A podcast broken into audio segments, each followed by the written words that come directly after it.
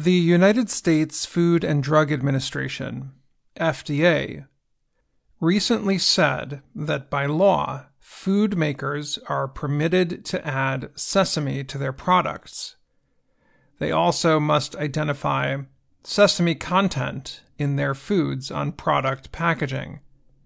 Sesame is the seed of the sesamum or benne plant. It is used to make oil and the seeds themselves are often used on bread or baked goods. The seeds come in black and white colors. Sesame is used in many foods to add a nutty flavor or some crunch. But the American nonprofit group, the Center for Science in the Public Interest, CSPI, says about 1.6 million people are allergic to the seeds. Someone who is allergic can get very sick after eating the seeds. People with the allergy usually learn to stay away from traditional foods that contain sesame.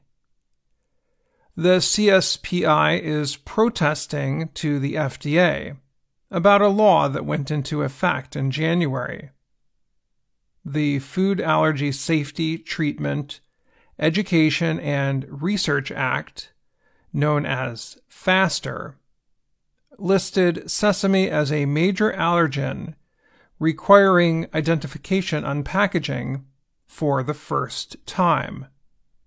Some food companies made changes to their production centers in reaction to the new law.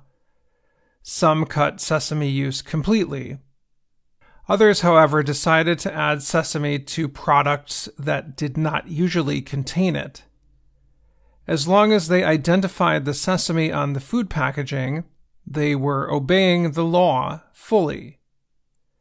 The CSPI and other organizations argue that adding sesame to foods that did not contain it in the past limits food choices for allergic people some food companies say it is too hard to prevent sesame from getting into some products, or it is too costly to change their production mm-hmm. centers. It is easier to add sesame and identify it legally.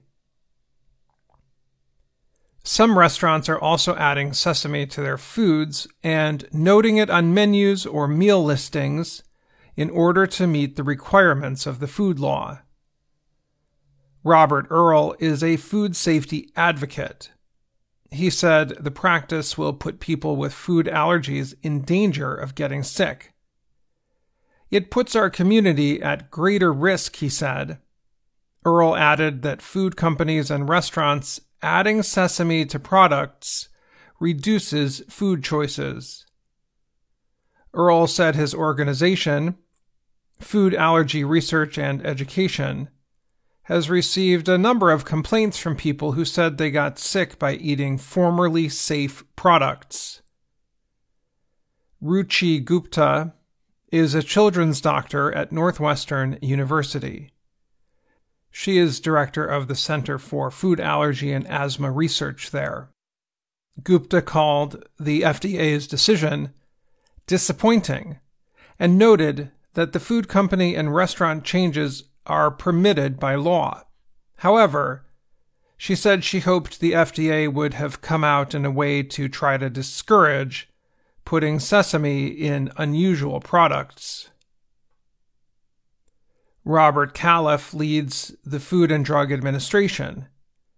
In a message posted online in 2023, he wrote about companies adding sesame to their foods. He called it a practice with an outcome we do not support. He said it does not break any rule, but that it limits options for consumers who are allergic to sesame. He also noted that consumers should check the label every time you buy a food product, even if you have eaten it before and didn't have an allergic reaction. The FDA also said companies cannot use language like may contain sesame if the product does not contain it. Peter Lurie heads the CSPI. He said he hoped the FDA's recent statements would send a message to food companies. He said, It's on the companies to act responsibly if the FDA is not going to force them to make changes.